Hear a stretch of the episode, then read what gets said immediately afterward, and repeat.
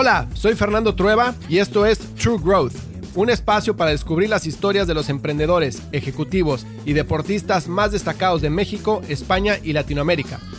Con este podcast busco compartir la experiencia de gente inspiradora que ha conseguido salirse del molde y ha luchado incansablemente para conseguir sus sueños. En cada episodio descubrirás historias fascinantes de crecimiento personal y profesional que te ayudarán a conocer los diferentes retos que enfrentaron cada uno de ellos y cómo salieron adelante hasta lograr sus objetivos. Si al término de cada episodio aprendiste algo, logré inspirarte, motivarte o simplemente que te cuestiones si realmente estás haciendo lo que quieres hacer, entonces habré conseguido mi objetivo.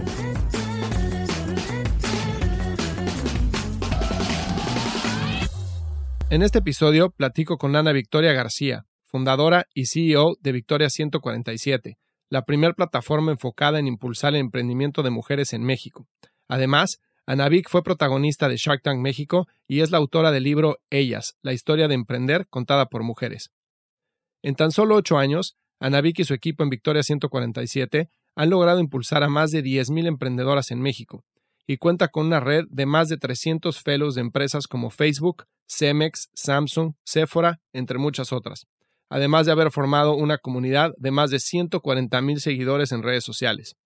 Anavik me platica sobre los inicios de Victoria 147 en aquel departamento en la Roma, el emprendimiento en México, la importancia de sentirse cómodo en tu propia piel y de creer en uno mismo, y mucho más. Espero que encuentres valor en este episodio. Esto es True Growth. Recuerda que el verdadero crecimiento se da cuando logramos expandir nuestros propios límites. ¿Qué onda, David? ¿Cómo estás? Muchísimas gracias por haberte tomado el tiempo para estar en el podcast hoy. Como te platicaba ahorita fuera del aire, me entusiasma muchísimo tenerte porque tienes una historia increíble que contar para la gente que nos escucha y lo que has hecho con Victoria 147, que es una historia que todo el mundo debe conocer. Me encanta la causa. Yo fui criado por mamá emprendedora y lo tengo muy cerca de mi corazón. He trabajado con ustedes ya desde hace varios años y te agradezco muchísimo, la verdad que te tomes el tiempo. Sé que estás súper ocupada, pero muchísimas gracias. Me encanta estar aquí. Muchas gracias por la invitación. No, pues encantado de tenerte. Oye, ¿por qué no empezamos para aquel ser humano extraño en México que no te conoce? Cuéntame quién eres y qué es lo que haces, porfa. Pues bueno, yo soy Ana Victoria García. Hace ocho años fundé eh, una empresa que se llama Victoria 147, que es una academia de negocios para mujeres emprendedoras. Y a partir de ese día hemos ido transformándonos y supongo que hablaremos de eso. Pero hoy ya tenemos un formato presencial y online de clases, de todo tipo de clases, tanto para crecimiento personal como para crecimiento como emprendedora y para tu empresa. Y pues han cursado más de 10.000 mujeres por Victoria 147. Tenemos más de 300 fellows como tú, ¿no? Estos mentores que nos ayudan a guiar a estas emprendedoras. Y pues nada, eh, básicamente eso es lo que hoy hago correteando la chuleta. Oye, 10 mil se dice rápido, ¿no? Pero la verdad es que es un impacto impresionante, no solo en la, en la economía, sino porque un país, yo soy convencido de que los países se mueven por medio de innovación y de emprendimiento, pero también en la vida de la gente, ¿no? Porque a través de lo que hacen ustedes, me imagino que tienes miles de historias que contar de transformación, pero por lo menos de la experiencia que yo he tenido, la parte humana de Victoria 147 y de conectar a profundidad con la emprendedora, no nada más en una relación de transacción de, oye, entraste a nuestra aceleradora y esto es lo que vas a aprender, sino de involucrarse en la parte humana, creo que es súper, súper llamativo, por lo menos a mí me parece muy atractivo, ¿no? Entonces, muchísimas felicidades por todo. Gracias. Sí, lo que dices yo creo que es importante, no se nos olvida la parte humana, que muchas veces a las empresas sí. Y yo creo que es el principal diferenciador de lo que he visto en emprendimientos dirigidos por mujeres y hombres, sin generalizar, pero es como una tendencia. Sí, estoy 100% de acuerdo. Oye, y a ver, hace poco estaba escuchando en preparación para esta entrevista eh, varias de las entrevistas que has dado. Sé que estuviste en Endeavor, que empezaste Victoria 147 por una necesidad que viste en el mercado, que ahorita me platicas de eso. Pero lo que más me encantó fue una frase que dijiste que empezaste vendiendo aire que realmente hablabas de cómo conseguiste a tu primera emprendedora y decías, oye, pues te juro que esto va a estar padrísimo, súbete al barco, todavía no hay nada, pero cree en mí, ¿no? ¿Me puedes platicar un poco de esa historia y de la experiencia de vender algo que todavía no existe y sacar la seguridad interna para podérselo vender a alguien más? Claro, o sea, a mí me encantan los inicios y yo creo que es porque hay un chorro de energía de las posibilidades. ¿No? De lo que va a poder ser. Y a mí esos canvas en blanco me emocionan. Y yo creo que eso es lo que pasó al inicio. vendí aire porque, a ver, justo, me acuerdo, yo compré una libreta y en enero 3 me puse a escribir de qué quería emprender y me fui por todos lados, ¿no? Y casi siempre elegimos irnos por nuestras pasiones, ¿no? Y tratamos de convertir negocio las cosas que nos gustan. Entonces, como que repasé todo esto y al final del día como que encontré un punto que se cruzaba entre algo que era buena y me había dedicado, que era acompañar emprendedores, y toda esta parte de la pasión de empujar a mujeres, ¿no? Yo vengo de una familia bastante matriarcal, entonces como que a mí me parecía muy raro que no hubiera mujeres en Endeavor, ¿no? Y entonces yo en mis inicios ahí, desde que era la única en las salas de juntas, hasta que de pronto de 100 emprendedores en Endeavor, solo tres de ellos eran mujeres yo decía, ah, pues México se está perdiendo de talento, ¿no? Ahí empiezo a investigar y entonces anotar en este cuadernito el voy a hacer algo por las mujeres porque no hay, hoy ya se habla del tema y es una tendencia, está en moda y lo que sea, pero hace ocho años, nueve años que estaba planeando esto, no se hablaba del tema. Entonces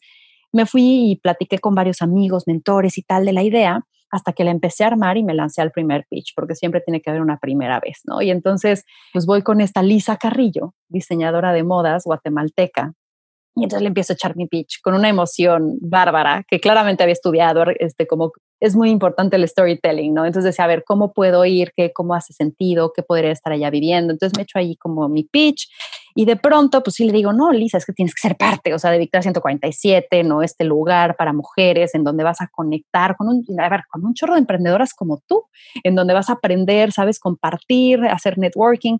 Ah, suena padrísimo. ¿Y cuántas son?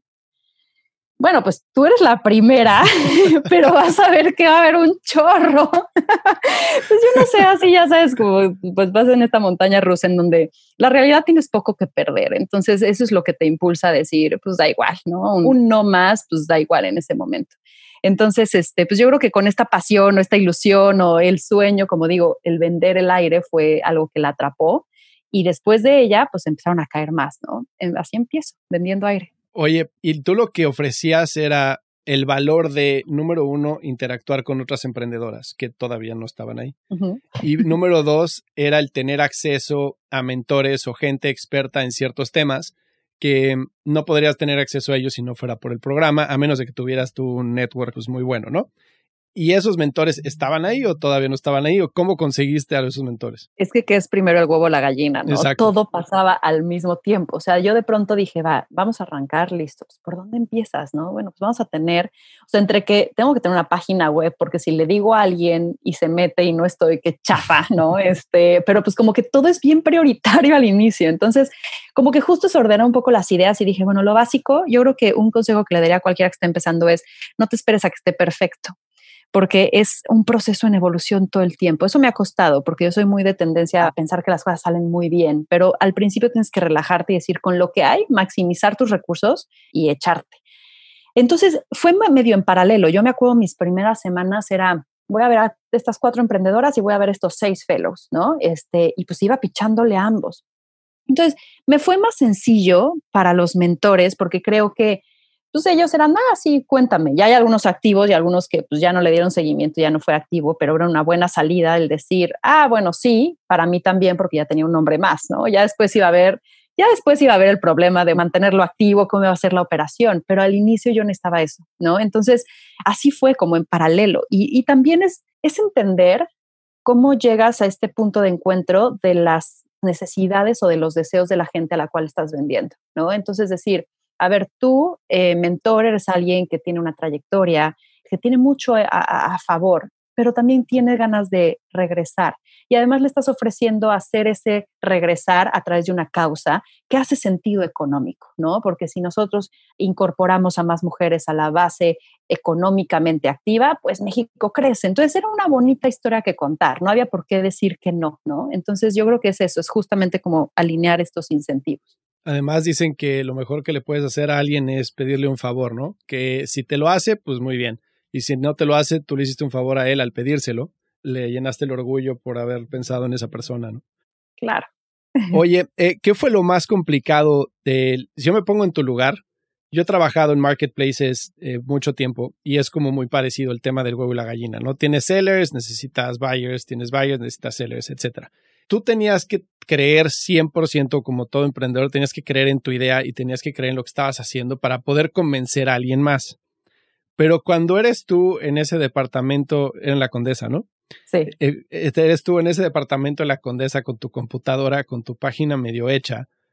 ¿Cómo sacabas o qué consejo le darías a la gente que esté en esa situación para salir a la calle y reflejar que no eres una persona que está en un departamento con su laptop, con su página medio hecha, sino que estás haciendo algo que realmente vale la pena y de lo que no te puedes perder? Porque obviamente el speech de ventas y adaptar el mensaje para la persona y entender la historia de la persona es, es básico, pero ¿cómo le haces para esa seguridad?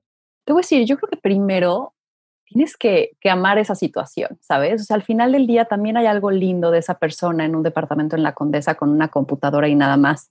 Y yo creo que si te posicionas de eso y dices, esta es mi realidad y la vives y la vibras, creo que esa es la genuina, o sea, lo auténtico y lo genuino que vendes, ¿no? Entonces, en ese entonces te voy a decir, parte de por qué decidí irme hacia Victoria 147 era porque claramente hice un análisis de con qué cuento, ¿no? Y parte de lo que contaba era, pues sí, contactos, ¿sabes? O sea, había hecho buenas amistades, buenas relaciones en Endeavor, de toda esta gente interesante en el sector de emprendimiento, ¿no? Conocía también algunos medios de comunicación, tal. Entonces, si bien ya no traía el nombre, la etiqueta, la gorra de Endeavor, que eso da muchísimo, pues traía la etiqueta de Ana Victoria con un pasado, ¿no? Entonces es bien importante estas, pues esta trayectoria que tú te haces, ¿no? La reputación que tú te haces, la credibilidad que tú te haces en donde sea que estés. Y eso creo que lo tomé a mi favor. Entonces, ahora, claro, no traía esta organización internacional respaldándome. Y sí hubieron muchos que me dieron la espalda y sí hubieron muchos que, Ana Victoria, ¿qué? Y sí, ni modo, ¿no? Y ahí sí tienes que súper ser extremadamente segura y humilde, ¿sabes? Y, y creo que es ese baile también entre esos dos términos para que caigas bien y digas, ah, esta chava está empezando, pero ah, vele la luz y el brillo en sus ojos, o sea, y la y el conocimiento y las estadísticas que trae y la argumentación y además, ah, mira, viene de haber hecho algo similar. Entonces, también te construyes tú tu historia para crear esta empatía y esta credibilidad. Pero yo creo que esa seguridad es, es, es justo no pensar en lo que no tienes, sino valorar lo que sí tienes. Y eso, venderlo al máximo. Claro. A ti misma, primero y ese drive, ¿no? Es lo que dices. O sea, la, gente que tiene drive contagia. O sea, es una energía que, de la cual quieres estar rodeado y, y dices, no, tengo que ser parte de esto, ¿no? O sea, quiero ayudar. ¿Tú te imaginaste cuando empezabas que iba a llegar un momento en el que viendo hacia atrás ibas a decir, he impactado la vida de 10.000 emprendedoras directas, más la gente que trabaja con las emprendedoras, ¿no? Pero ¿te imaginaste la magnitud de lo que podía llegar a ser en tan corto tiempo? No, yo creo que no, y yo creo que no pensé muchas de las cosas y qué bueno, porque si no me hubiera tardado más en dar el salto, ¿sabes? O sea, yo creo que también de pronto la inocencia y la ignorancia hacen que des estos saltos que tal vez con mayor conocimiento no harías. Entonces, yo en ese momento tengo que ser bien sincera, o sea, sí me gusta hacer cosas que hagan sentido, ¿no? Y siempre lo digo yo, todo lo que hago tiene que tener tres ingredientes. Uno, me tiene que dar independencia y libertad. Dos, me tiene que acercar a gente interesante de la cual pueda aprender. Y tres, me tiene que despertar todos los días sabiendo que estoy haciendo algo que vale la pena. Entonces sí tenía esos ingredientes, Victoria, pero la realidad es que yo en ese momento quería una independencia de salirme de Endeavor porque ya no veía ahí un crecimiento, de querer hacer algo yo, ¿sabes? Este, estas ideas, esta creatividad, por poderla yo liderar, pero lo hice yo creo que por una razón mucho más egoísta que hacía sentido allá afuera. ¿sabes? Ya cuando estoy ahí, me empiezo a dar cuenta del impacto y me empiezo a dar cuenta del antes y el después. O sea, algo que me encanta que me dicen las emprendedoras es, oye, hay un antes y un después de Victoria 147. Y para mí eso me llena el corazón, ¿sabes? Porque entonces dices, ok, estamos cambiando vidas, no yo, los fellows, mi equipo, ¿sabes? Las mismas emprendedoras, o sea, se está convirtiendo esto en un nodo que tiene propia vida y eso es increíble.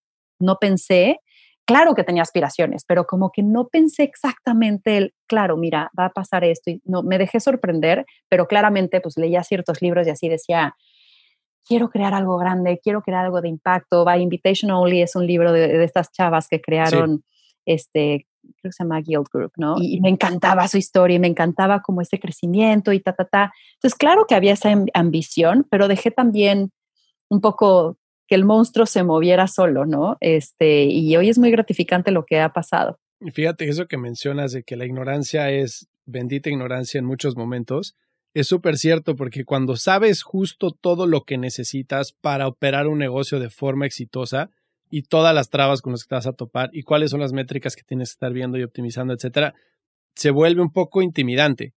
En cambio, cuando lo vas descubriendo poco a poco, pues ya estás ahí, pero así que ya síguele, ¿no? Lo tienes que resolver. Sí. Exactamente. Oye, ¿cómo ha evolucionado Victoria 147 desde que empezaron con la plataforma para dar mentoría y guía a las emprendedoras hasta lo que es hoy? Hemos evolucionado tanto la empresa como yo, como todos los que estamos ahí, ¿no? O sea, la verdad es que sí es una metamorfosis. Como Victoria 147, pues empieza con el conocimiento que yo tenía hacia ese entonces, ¿no? Entonces, como que digo, ah, perfecto, voy a hacer lo que conozco de Endeavor, ¿no? Más a un nivel aceleradora, proyecto de, de, de, hacer, eh, pues, acompañamiento individual.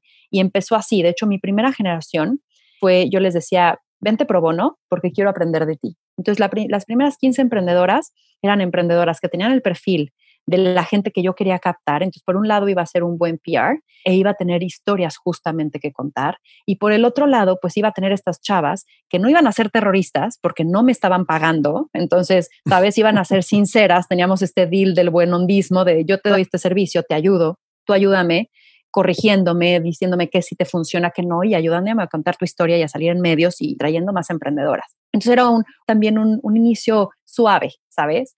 Y entonces como que así empiezo hasta que me doy cuenta que no voy a escalar demasiado, porque cuando la emprendedora sí empieza a pagar, empieza a exigir mucho, ¿sabes? Y, y somos las mujeres Exacto tremendas para dar seguimiento, para exigir por cada peso, por lo que pagamos, o sea, somos bien intensas, ¿no? Entonces, la realidad es que me costaba más dar ese servicio por lo que yo cobraba o estaba dispuesta a pagar la emprendedora. Entonces, empecé a detectar que por ahí no iba.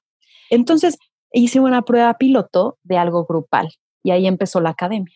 Entonces, fue algo grupal que empezamos en, el otro día lo contaba, en salones de la Universidad de la Comunicación que nos prestaban, que estaba ahí en la Roma, y todos los martes y jueves que dábamos clases, llegaba mi equipo, que yo no sé cómo no me renunció antes, ya sabes, con maletas llenas, garrafones de agua, la cafetera, el café, los vasos, las tazas, ya sabes, todos los días a montar todo ese puesto, dar la clase y regresar.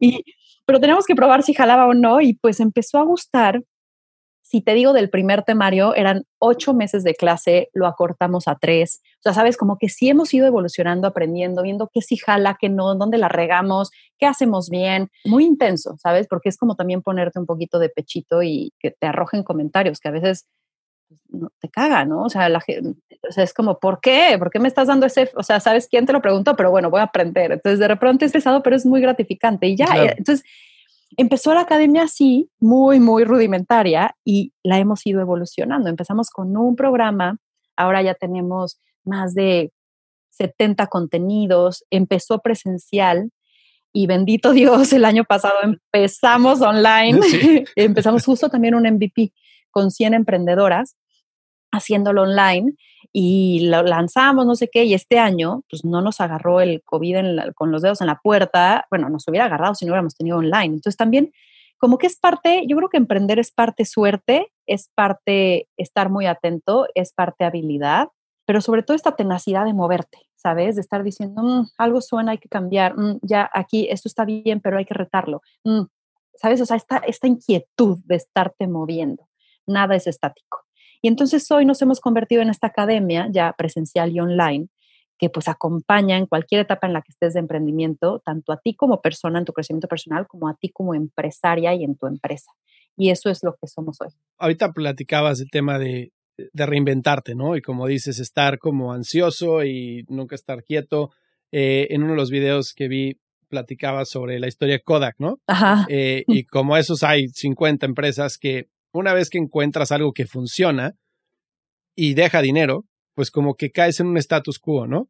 Y yo siempre digo que el crecimiento no viene del status quo, viene del estado de inconformidad y viene del estado de incomodidad. Cuando estás incómodo, necesitas moverte, necesitas crecer, ya ves que crees hacia donde debes, ya ves que no. ¿Qué haces tú para cuando algo está funcionando, incluso en ese escenario, seguir inventando y tratar de buscar lo que sigue o de hacerlo mejor?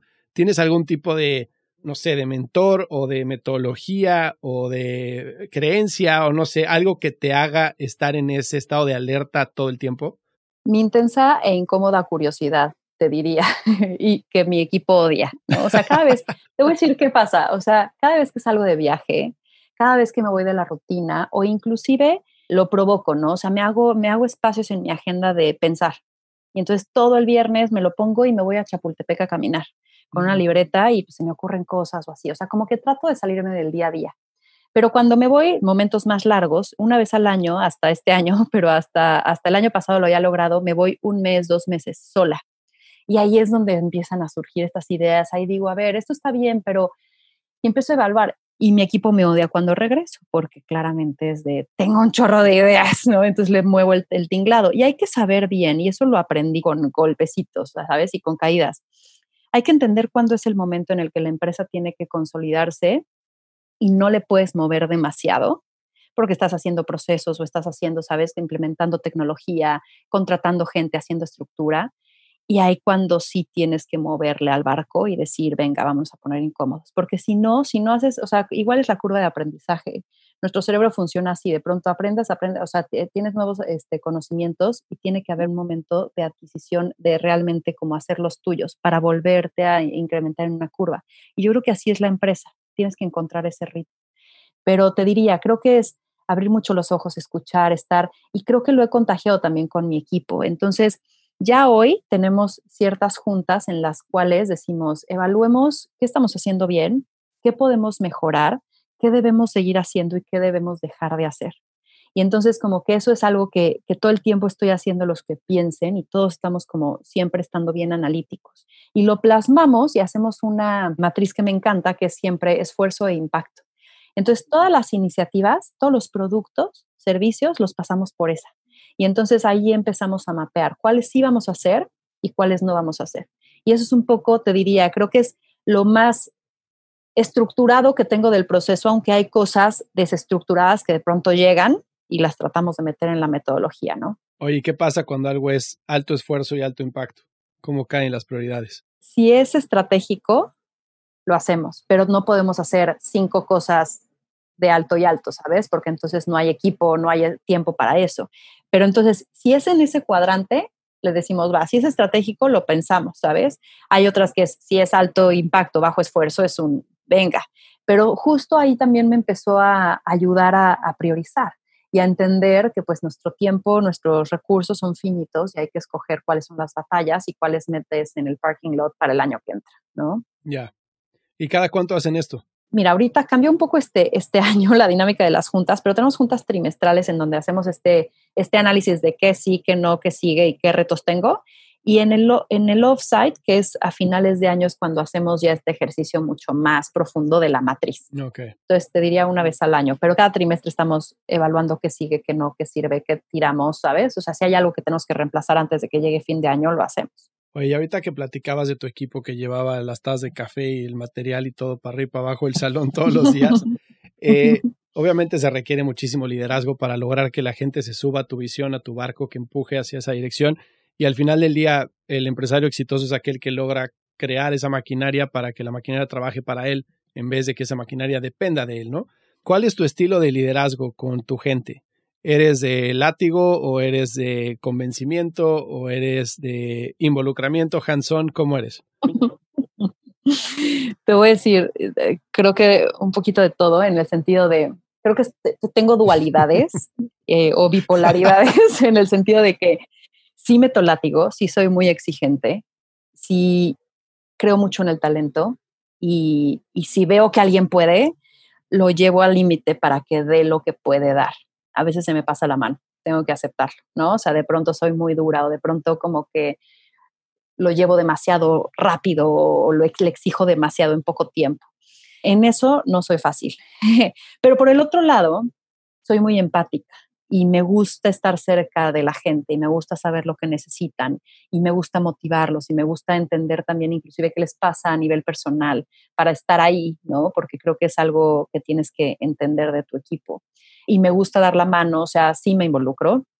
Nunca dejo a mi equipo solo, sobre todo en las cosas difíciles, desde vamos a hacer esto, listo, va.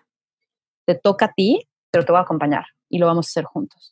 ¿Sabes? Y entonces como que sí soy alguien que, que me meto y me arremango. O sea, ahorita con el COVID, la primera fase fue mucho de vamos a entender qué PEX, ¿no? O sea, qué está pasando, vamos a ver qué recortamos, qué proveedores negociamos, cuáles pateamos, cuáles contrataciones se cancelan, o sea, nos metimos otra vez al centavo, ¿no?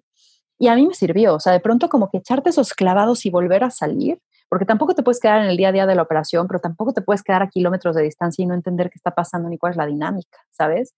Entonces, como que de pronto esos clavados sí soy involucrada, dejo que la gente trabaje, pero si me incumplen, me vuelvo tu peor pesadilla y te respiro aquí, ¿sabes? Entonces, por eso te digo que dualidad depende de la gente. Si me respondes, si me das responsabilidad, si cumples, puedo ser tu mejor amiga. Pero en caso de que empieces a incumplir, me voy ahí medio controlado. Ok.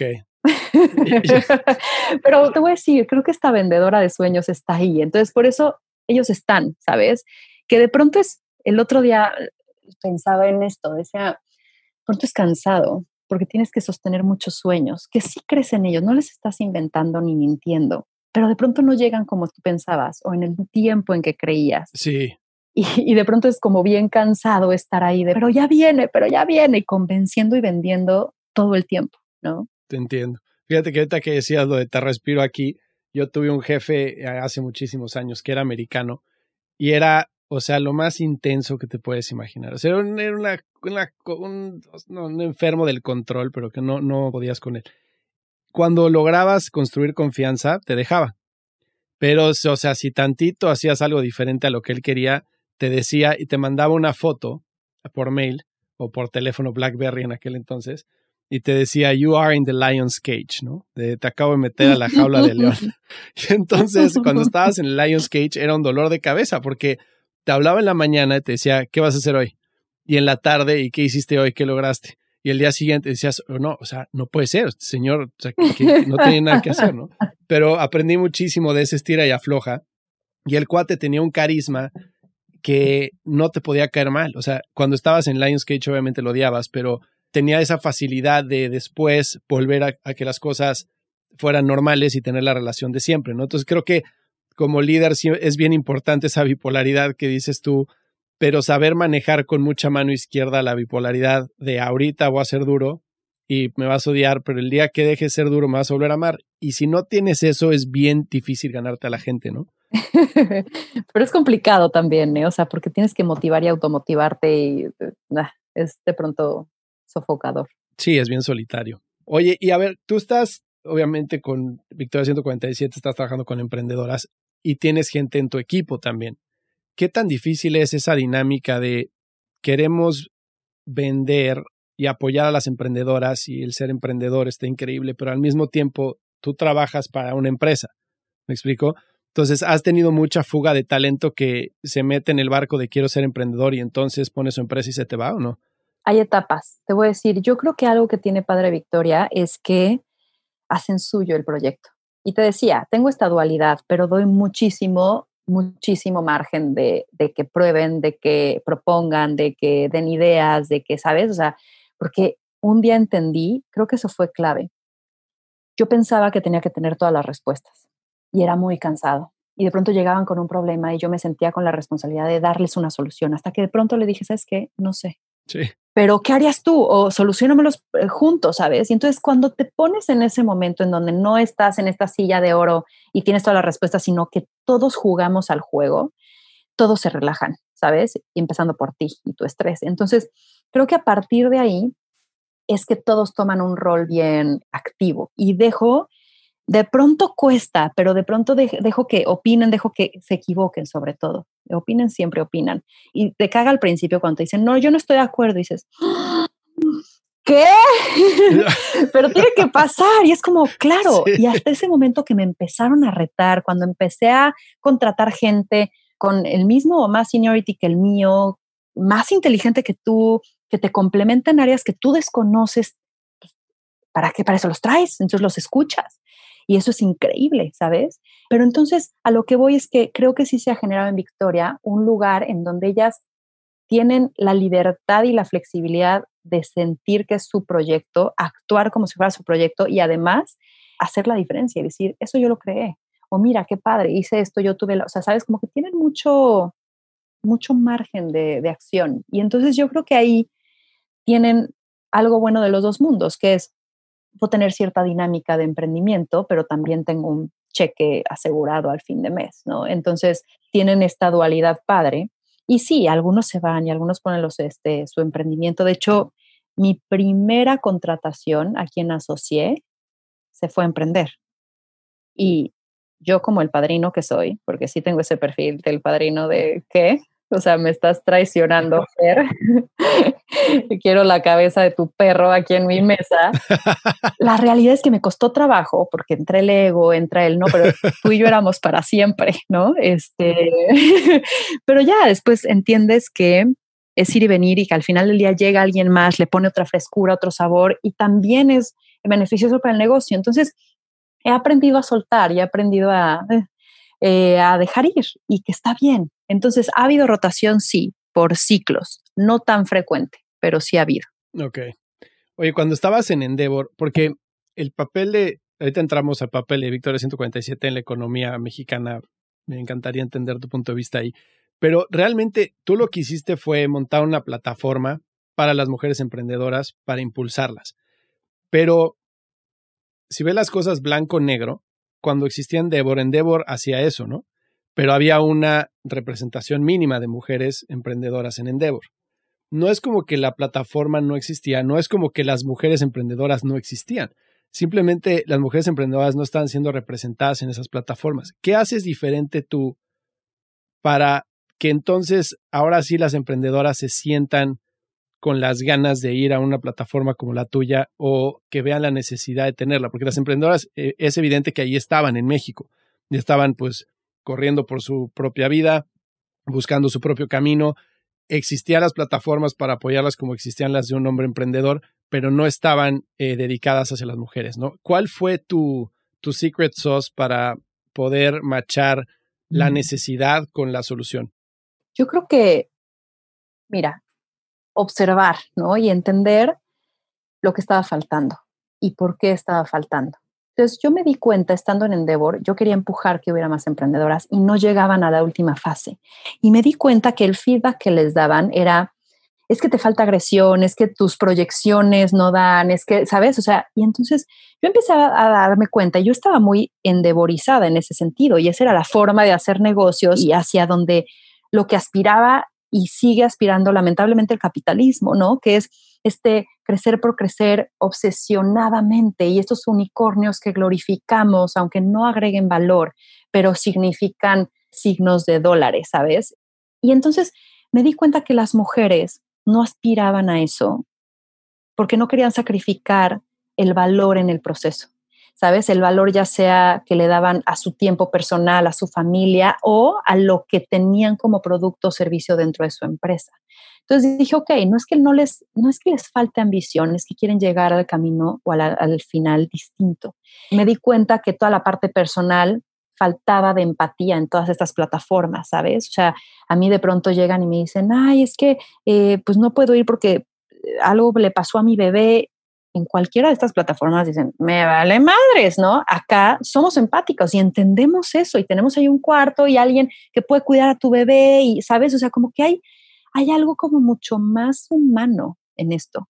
Entonces entendí que las mujeres querían un lugar seguro en el cual pudieran hablar de negocios, pero también hablar de, oye, estoy mal con mi esposo, o es que no, y, soltarse a llorar sin que nadie les arme de pedo al momento, ¿sabes? Entonces como que fue observar todas esas diferencias, todas esas variables, hablar con la gente, ¿no? Por ejemplo, una de mis primeras emprendedoras también fue Olivia Medina de Euroté. Es una de las primeras empresas de té en México. O sea, cuatro de diez de las tazas que se consumen en el país son de ella. Y justo ella, yo la traté de meter a Endeavor y ella fue la que me dijo, no. O sea, en la tercera entrevista me hicieron tantas preguntas tan incorrectas que dije, es que hacia allá no quiero ir hacia allá no quiero llevar a mi negocio, no están entendiendo mi esencia. Y esa es la diferencia, ¿sabes? Entonces, yo creo que eso fue lo que detecté de armar un lugar en donde pudieran hablar su idioma y reunirse eh, y no sentirse, ah, mm, ya volvió a sacar algo sensible o, ¿sabes? Poder ir con su panzota y que nadie las viera raro. O sea, me han contado amigas que van a fondos de inversión que de pronto están embarazadas y lo ocultan porque saben que les hacen las preguntas incorrectas, o sea, les hacen las preguntas de, pero ¿y cuándo vas a tener a tu bebé? pero Cuando, pues, o sea, ¿y cuándo le preguntas eso a un hombre, no? Entonces, sí hay ciertos sesgos que hoy el mundo de los negocios todavía no ve, o tiene más bien, y que creo que Victoria pues, lo sacó al aire y, y, las invitó a estar, ¿no? En un lugar seguro. Fíjate que me pasó una experiencia un poco a la inversa cuando estaba levantando dinero en México para una startup que tuvimos de e-commerce de, de moda. Éramos tres socios hombres y llegamos a levantar dinero con un fondo muy famoso en México y nos recibió la principal, que era mujer. Entonces nos abre la puerta y nos dice, ¿y dónde está la mujer? Y yo, ¿cuál mujer? Si tienen una empresa de moda necesitan tener una mujer.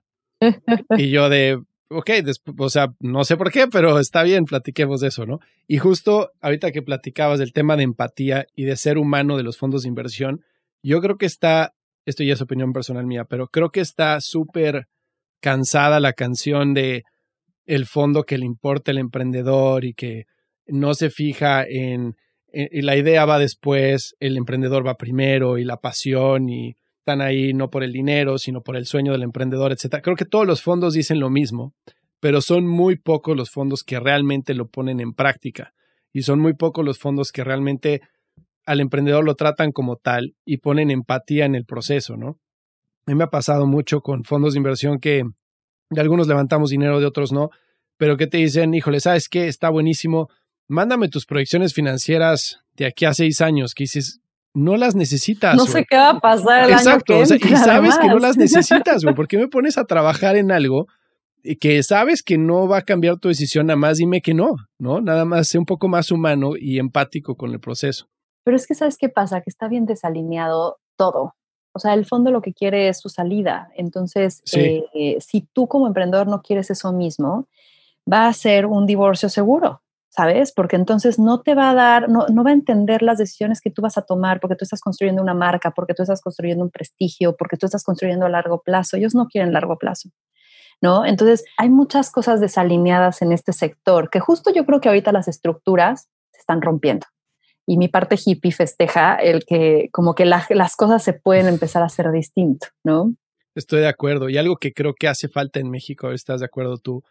Es justo esa, ese éxito IPO al final del camino para que entonces se pueda balancear toda la ecuación.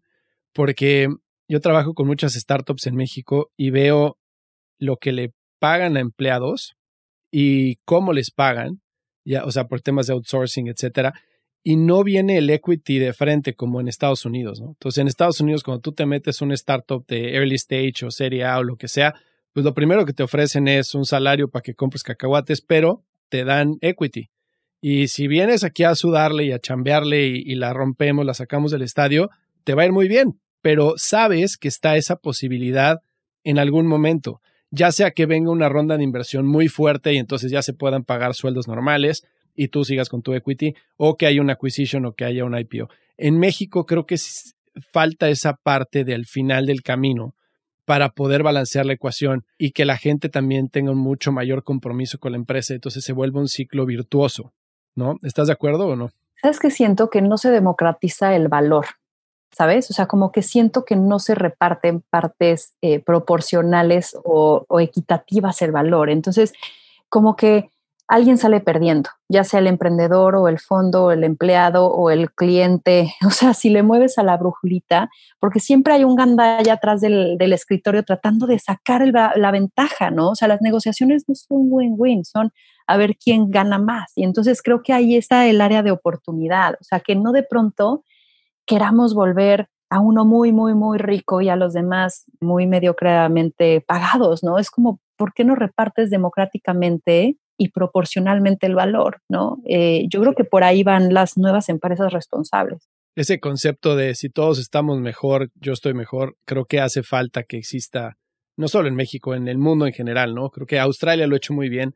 Es un, o sea, una cultura en la que probablemente yo no soy billonario, pero tengo lo que tengo y lo que necesito y vivo muy bien. Y si tú vives igual que yo y todos los demás viven bien, al final de todo todos estamos mejor hay mucho mejor economía, hay mucho más actividad, hay mucho más flujo de productos, hay mucho más todo, porque es un mercado más grande, ¿no? Seguridad, todo. Exacto. Claro, y es, ¿para qué quieres ser billonario?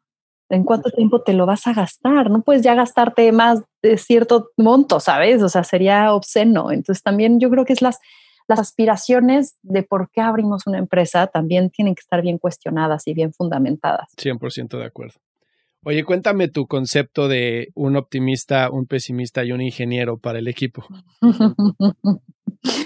Mira, sí, o sea, yo creo, o sea, creo que tienes que tomar decisiones saliéndote un poquito de tu cabeza y tocando base para tener algo muy integral. Entonces siempre digo, tiene que haber un optimista, un pesimista, un ingeniero, porque el optimista va a ver el vaso medio lleno, el pesimista medio vacío y el ingeniero va a ver el vaso al 50% del agua. Entonces, ¿qué pasa con eso? Pues el optimista, que casi siempre vas a ser tú, va a ver todos los por qué sí, ¿no? Y entonces todo lo que podría salir bien. El pesimista va a decirte todo lo que va a salir mal. Y el, el ingeniero te va a decir los hechos tal cuales son. Entonces, cuando tienes en tu equipo estas piezas, tienes más información. Yo alguna vez tuve que entrar en coaching con mi socia. Eh, yo asocié a alguien que estaba en mi equipo, a dos personas. Y entramos como casi que terapia marital, ya sabes, así de que empezás intervention, empezamos a tener muchos problemas. y me di cuenta, yo le dije a Ana, es que yo necesito información para tomar decisiones. Y ella pensaba que yo solicitaba información porque desconfiaba de cómo estaba ella actuando. Qué importante la comunicación también en las empresas. Le dije, no va por ahí, es que a mí si me das claridad, puedo tomar mejores decisiones. Entonces, a eso voy con, si tienes malos filtros de tener la información o tienes una información sesgada a solo lo que tú quieres ver, vas a tomar decisiones incompletas. Entonces, yo por ahí va el concepto. Ok, ¿y cómo le haces para identificar en un proceso de reclutamiento al ingeniero y al pesimista sin que al pesimista lo quieras sacar por la ventana? ya sé, así odiándolo. Chale, me caíste fatal, pero eres el pesimista, tienes que entrar. Te voy a decir, yo creo es que, hijo, el proceso de contratación también es un volado al aire tan grande porque tienes bien poquito tiempo en el que ellos están vendiendo su mejor cara para que ser contratados, ¿no? Pero yo lo que te diría es, yo leo mucho entre líneas y hago preguntas rarísimas, o sea, sabes, o sea, como de, ay, si te doy ahorita, te quito todo y solo tienes no sé, esta botella de agua, ¿cómo llegas a Cancún? ¿No? Y entonces dices, tal vez no va a llegar, me da igual lo que dice de, ay, me subo en un unicornio, o sea, pero quiero entender cómo piensa y cómo se hace de decisiones y cómo resuelve y tal. Y ahí te das cuenta quién es el mega estructurado que como que, a ver, no, es que eso no puede ser posible, o sea, o te empieza a negociar que tenga algo más, ¿no? Este, o, ¿sabes? O sea, como que empiezan a salir estos rasgos. Y entonces yo creo que también depende de la posición que va a tomar. Si tienes a alguien de marketing, cabeza de marketing, yo te diría, creo que tiene que tener una combinación de sí ser muy creativo y entender las tendencias y observar y ser inquieto y tal, pero también tiene que tener una estructura analítica para poder enfocarte a resultados, ¿no? Eh, si tienes a alguien de operaciones, tiene que ser alguien mucho más estructurado, mucho más ordenado, ¿sabes? Y ahí este puede ser tu ingeniero. Entonces, también como por los roles que va a tomar. Eh, no quieres al güey más eh, optimista de la, ya sabes, en, en, operaciones o en finanzas que dices, pues, no sé, güey, ¿sabes? O sea, mejor ten un poco de criterio más conservador, o sabes. Entonces, yo creo que va mucho del rol. Yo aprendí, o sea, he tenido gente bien inteligente que me ha puesto así de morder el labio de, ¿por qué me está retando de esta manera? Pero he aprendido a disfrutarlo y decir, claro, me preparo mejor para sus juntas, le argumento mejor y he crecido más como CEO a partir de tener mejor talento. Entonces, a, veces que hay que hacer consciente por qué estás contratando, porque va a llevar a un mejor lugar a tu empresa o porque tú te la vas a pasar bien en la junta. Exacto. Y, tendemos muchas veces a contratar a gente que es como nosotros, ¿no? Que es afín a nosotros, pero entonces te vuelves un grupo demasiado homogénico y que no puede, te conviertes en algo ciego, ¿no? No puedes ver otros puntos de vista. Oye, ¿qué cambio te gustaría ver en la sociedad mexicana o latinoamericana y qué podemos hacer para que eso suceda? Esto va un poquito del, lado de, o del punto de vista de tanto el emprendimiento como de la actitud hacia la vida, como también del posicionamiento o de la posición que juega la mujer en la, en, la sociedad, ¿no? Y te lo digo yo, de nuevamente mi mamá emprendedora de 25 años, yo he visto mucho las barreras con las cuales se ha topado para poder construir su negocio y me llena de rabia, ¿no? Y muchas veces veo, por ejemplo, que hay deportistas como Venus Williams que gana Wimbledon y Federer que gana Wimbledon y Venus Williams gana la mitad que Federer. dices, güey, ¿por qué? O sea, jugó dos sets menos. Bueno, pues sí, güey, pero ponla a jugar tres y los juega, ¿no? ¿Por qué esa desigualdad, no? Entonces, la pregunta va un poquito más de ese lado. Yo te diría, estaría padre ver más innovación. O sea, no sé por qué hacemos muchos copycats, ¿no? O sea, es como, ah, la versión mexa de Uber, ¿no? Es como, güey, ¿por qué no resuelves un problema que alguien más no ha resuelto, ¿no? O sea, creo que me gustaría, o sea, estaría padre ver más innovación. Estaría padre ver más largoplacismo. O sea, de pronto como que siento que tenemos como muy, muy corto nuestro periodo de visión y entonces eso hace que tomes decisiones cutres, pobres, eh, poco ambiciosas, ¿sabes? Y yo creo que otra cosa que te diría que estaría padre ver en el ecosistema es más colaboración. De pronto es como, no, me va a robar la idea. O, ah, no, ya viste que le fue bien ahí, hay que hacer igual. O sea, ¿sabes? Es como, a ver, no, ¿por qué no construimos más rompecabezas, no? Más legos. Somos un chorro. Estaría increíble. O sea, si hacemos las cosas bien, si colaboramos, si unimos, si conectamos, podríamos crear como una fuerza mucho más grande del latino, ¿no? Que de pronto agacha la cabeza cuando yo creo que hay mucha fortaleza en lo que hace. Eh, ahora, para las empresas que están en un mercado latino, pues sí, como que hay que buscar mercados afuera, más grandes, si quieres crecer, ¿no? Si quieres como lograr un nivel o un siguiente escalón. Ahora, con todo esto que dices, sí me encantaría que fuera menos tradicionalista o conservadora la forma de pensar, sobre todo en la estructura o cómo se forma socialmente, ¿no? la construcción.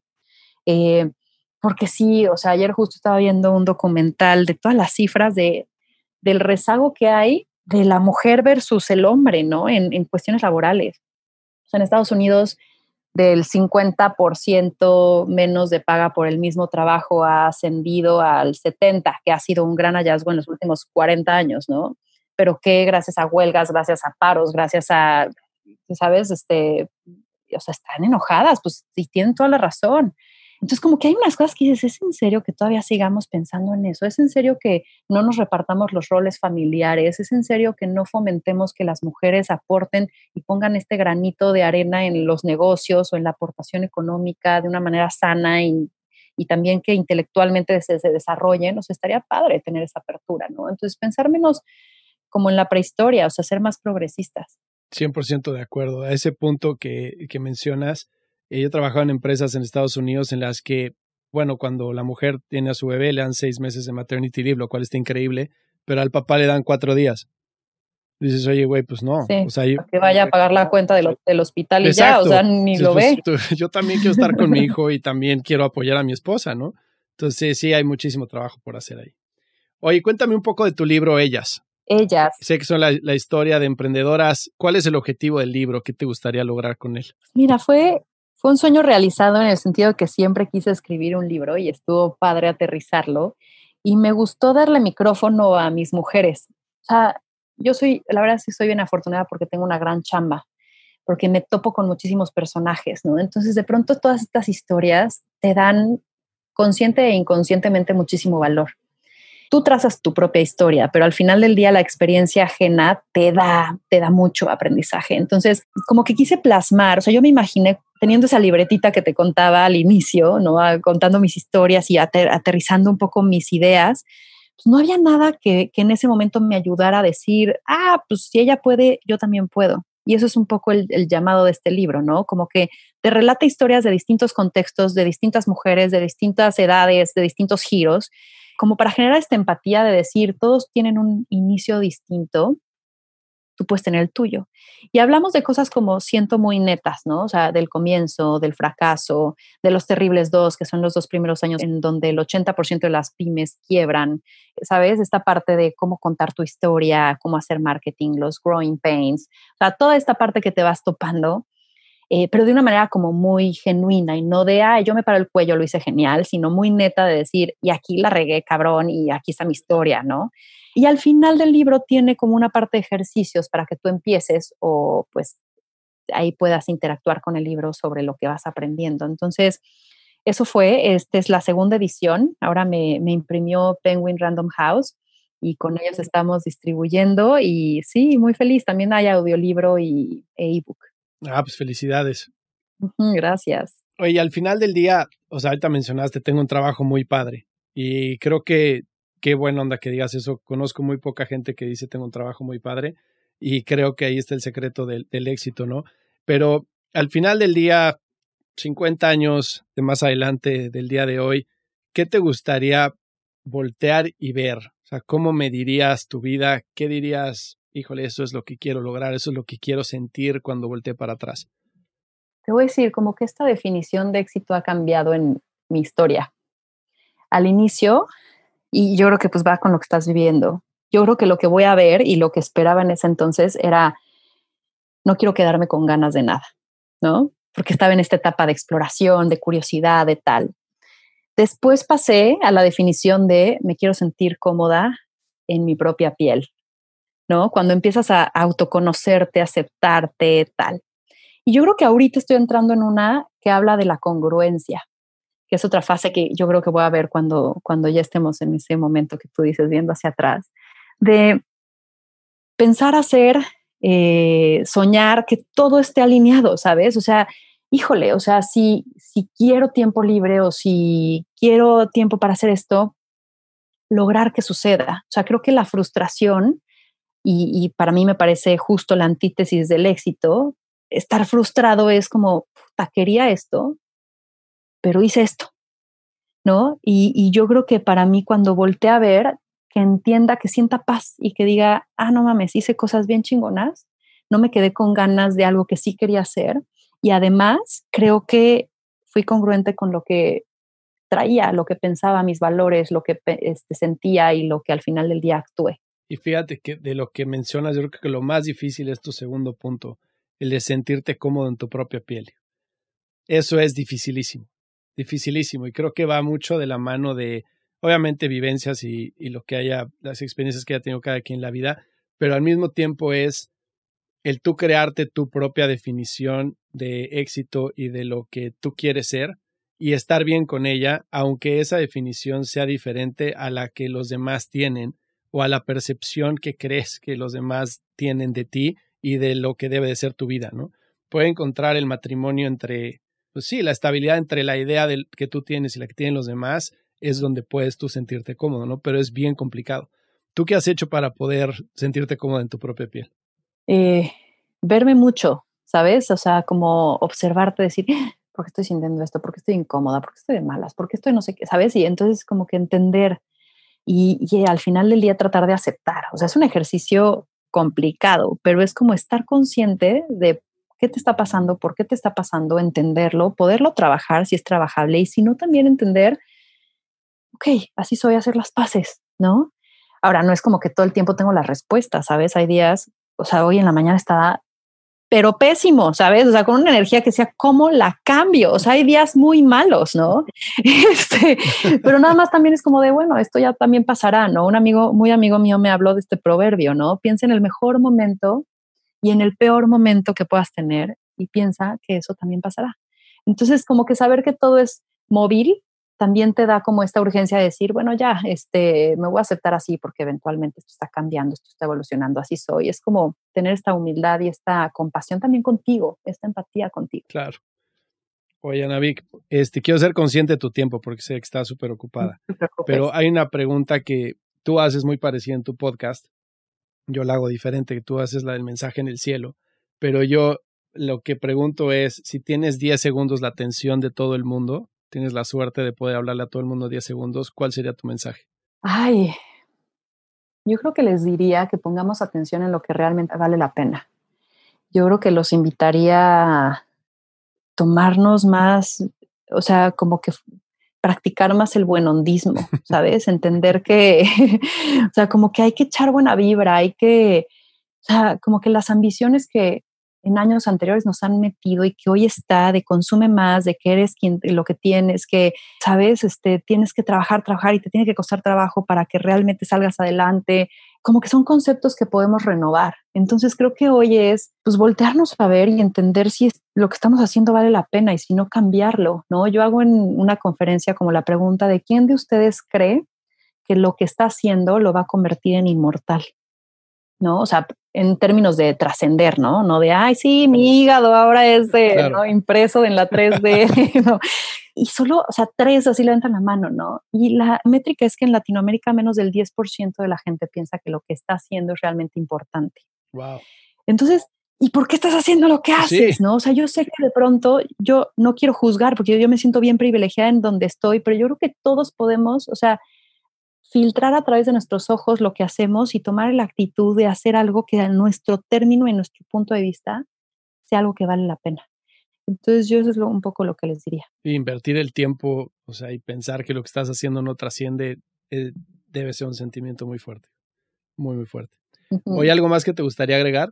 Pues agradecerte por el espacio y nada, eh, quien quiera seguir la conversación, pues ahí estoy en redes, ahí estamos en Victoria para aquellas emprendedoras y pues nada, echar, seguir echando esta buena vibra, agradecerte también por ser parte de los fellows de Victoria 147 y nada, pues muy feliz, me la pasé muy bien. Pues muchas gracias igualmente, gracias a ti por el tiempo y por compartir tu historia con la gente que nos escucha. De verdad te lo agradezco enormemente. Muchas gracias.